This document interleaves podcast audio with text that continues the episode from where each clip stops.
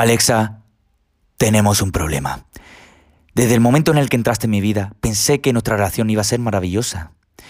Me acuerdo cuando te pedía los buenos días y me contabas esa anécdota que tanto me gustaba escuchar día a día tuyo. Me acuerdo cuando te pedía que encendiese la luz del estudio al 50%, cuando te pedía que me pusiese Modern Family Netflix y me encendías la tele de forma mágica para poder comer tranquilamente, mientras tú estabas observándome, mientras daba cada mordisco de mi plato de macarrones.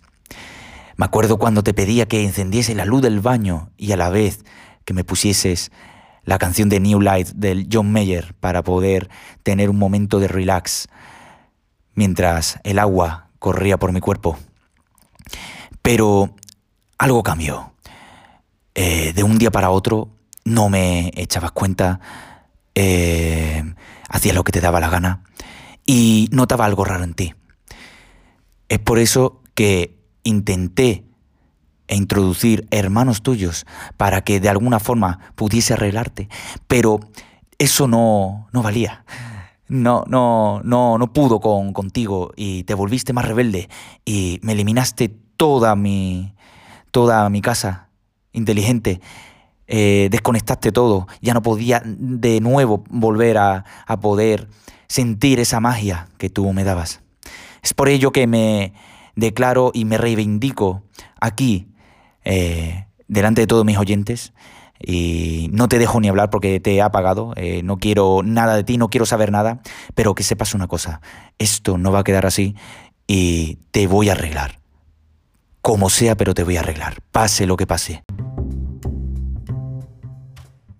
Al día siguiente, después de reivindicarme y declararme, pude arreglar a Alexa o pude sincronizar de nuevo todos mis dispositivos y te voy a contar cómo lo he hecho. Bueno, eh, por lo visto, por tema de software, por tema de hardware, de alguna manera u otra, algo se quedaba pillado entre ellos. Porque si antes funcionaba la sincronización de dispositivos con el asistente inteligente, ¿por qué de algún modo u otro ya no podía hacerlo? Y esto, pues, pues motivos de software o motivo de emparejamiento, pues no se podía. Entonces eh, recurrí a la propia aplicación que me venían de las bombillas. En mi caso, la de Philips, pues hay una aplicación que sirve para sincronizarlo con, la aplicación Hue BT de Bluetooth. De Bluetooth. Y bueno, eh, probé por ahí a, a, detectar los dispositivos y me reconoció todos. Y encima me decía de que si lo podía emparejar con Alexa. Entonces accedí, dije, esta es mi última oportunidad y por fin pudo verse la luz. Y nunca mejor dicho, se vieron todas las luces del pasillo, la del baño, la del salón, la del dormitorio y la del estudio. O sea que maravilloso. Pero ese no era el último eh, propósito, porque eh, faltaba algunas cosas como el enchufe del estudio, que también se desincronizó. Faltaba la tele, que la tele pues me dio un quebradero de cabeza porque antes le podía decir, Alexa, uh, enciéndeme la tele. Y me la encendía, Alexa, apágame la tele. Y me la apagaba. Pero es que ahora ya ni reconoce tele. Tengo que decirle, Alexa, enciéndeme el Fire TV Stick. Y, y entonces me la enciende. Entonces, bueno, bastante es que le pueda decir eh, la serie, que le diga, Alexa, ponme Modern Family en Netflix y que me lo ponga eh, de forma maravillosa y correcta, como antes hacía yo con Friends, que le decía, abre eh, Friends en Netflix, y me lo hacía de puta madre, la verdad. Pero no me, no me reconoce si le digo que está en la tele, aun poniendo el nombre tele al Fire TV. Entonces, bueno, pues algo medio solucionado, que mm, falta algo más, que es el que le pueda llamar por su propio nombre. Y lo último fue el enchufe que el enchufe, bueno, pues eh, el día que, que me estáis escuchando, bueno, el día que he grabado yo este episodio, pues lo pude solventar reiniciándolo de nuevo. Entonces, con todo esto, puedo decir de que ahora mismo en mi casa parece ser que está funcionando las cosas como deberían. O eso creía yo. Porque hay cosas que todavía eh, los dispositivos Echo y Alexa tienen que mejorar. Y es, por ejemplo, si le estoy hablando a lo mejor al estudio de Alexa, le estoy pidiendo algo, a lo mejor me ha escuchado la Alexa que está en el dormitorio y me responde la del dormitorio. Entonces, esto pensaba que funcionaba estupendamente porque en su día lo probé con los dos, pero mm, parece que no. Parece que, que el que lo escuche antes y el que responda antes, pues pues Santas Pascuas. Y esto no debería ser así. Debería eh, todos los dispositivos eco sincronizarse entre ellos, que supongo que lo harán, o no sé si es problema de software o problema de hardware, no tengo ni idea. Pero antes sé que me lo hacía bien y ahora eh, mm, como que te tiene que acercar algo más al dispositivo. No te estoy diciendo de que pongas la boca en el propio eh, eco, ¿no? Y que lo pegues, ¿no? Y que se lo diga. Pero a lo mejor si yo estoy entre la puerta de.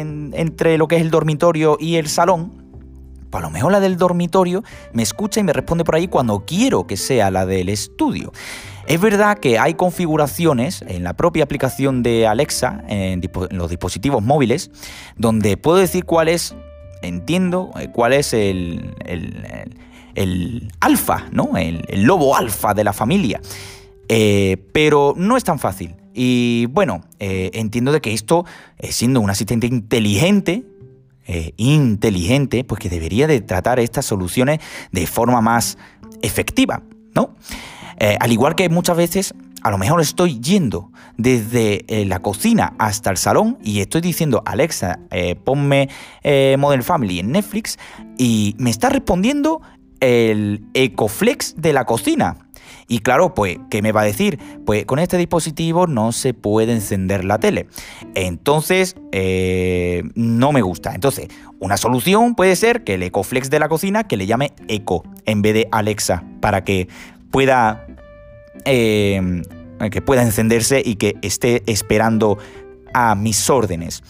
Pero no sé, me gusta llamarlo Alexa, porque al final es el nombre del asistente. Entonces, claro, eh, es, complicado saber eh, a qué dirección vas y a dónde vas. Eh, es complicado porque, a ver, si Alexa escucha, Alexa responde. Y claro, si estoy entre dos bandos, a ver la cercanía. No sé cómo se gestionará esto, pero bueno, eh, espero que en un futuro esto, si no es a solución de software, a nivel de hardware, que se pueda tratar de alguna forma mejor. La sincronización entre dispositivos que sea eh, más exhaustiva y que, joder, que, no tengamos que estar eh, acercándonos a uno u a otro. o por ejemplo también el tema de temporizadores, que a lo mejor le he dicho al EcoFlex que me ponga un temporizador y a lo mejor el Eco 2 de cuarta generación de aquí del estudio pues no tiene el, temporizador puesto. Y digo yo, pero si es que deberían de estar sincronizados, ¿por qué no me dice el temporizador que he puesto en el Ecoflex? Entonces son pequeños matices, pequeñas cosas que creo que deberíamos de, tener en cuenta a la hora de, de adquirir un dispositivo. Que, oye, la verdad es que para mí eh, los dispositivos de Alexa es lo más económico y es lo mejor que hay ahora mismo en el mercado y sobre todo por su asistente inteligente. Porque si tenemos que recurrir a Siri, que encima es, mm, creo que uno de los peores asistentes inteligentes, eh, lo siento muchísimo y mira que me gusta Apple, pero creo que comparándolo con Google Assistant, eh, creo que Google Assistant le, le, le da dos hostias. Es que no, no hay más que decir. Es que Alexa es la, es la ganadora, es el asistente inteligente crucial de, del momento. Y tiene que mejorar. No te digo que mejore de, la noche a la mañana, pero tiene que mejorar más y, crecer. Eh, tiene exponencialmente, gradualmente, tiene que ir pues evolucionando. Y eso es lo que espero de este asistente inteligente y de sus dispositivos, por supuesto. Así que cerrado de momento eh, este tema de, de los Ecodot y Alexa, esperemos de que no haya más problemas en el estudio de R sostenido y su convergencia en la Smart Home en la casa. Y bueno, comentaros también eh, del podcast, porque vamos a hablar un, poquito del podcast, aunque sea un minuto. Bien, he hecho un rebranding, un tercer rebranding. Bueno, eh, es aumentar eh, la letra de, la R y, de, y, del hashtag del sostenido, R sostenido, ese es el juego del icono y de las palabras. Eh, lo he aumentado un poquito porque me parecía demasiado chico, tanto en el podcast como en las redes sociales, entonces lo he aumentado ahora que se ve más vistoso, más visible, y no sé si a lo mejor, si queda demasiado grande, a lo mejor es posible que lo disminuya, pero bueno, eh, estoy de prueba a ver cómo está quedando. Y si veis que a lo mejor eh, estaba eh, así de grande y ha disminuido un poquitito eh, para los más, los más puristas, los más detallistas, pues bueno, que, sepáis que a lo mejor he hecho ese cambio, pero vamos, que no es tampoco algo grave. El diseño no es un, no es un cambio del branding 100%, eh, pero me, me, gusta comentar estas cosas. Y os tengo que adelantar de que he creado una promoción del podcast en Instagram. Os contaré más detalles en un próximo montando un podcast cuando se finalice lo que es la promoción y os explique cómo se lanza una promoción y los resultados que me han dado, si merece la pena o no invertir, ¿vale? Y os diré cuánto he invertido. Os adelanto que no lo que creéis. Así que espero que te haya gustado este episodio de podcast. Me puedes seguir por todas las redes sociales, en Twitter por R Sostenido, en Instagram por R Sostenido, tengo un canal de YouTube que no sirve para nada, que es una puta mierda. Eh, me puedes seguir en el canal de Facebook, R Sostenido, el podcast, y me puedes seguir por todas las distribuciones y plataformas de podcast en Apple Podcast, en Spotify, en Google Podcast, en Overcast, en Podcast, en Anchor, que es donde estoy subiendo todos mis episodios y todos mis podcasts. Añadir Hello Again y por donde tú quieras, poder resostenido el podcast. Así que un abrazo y a seguir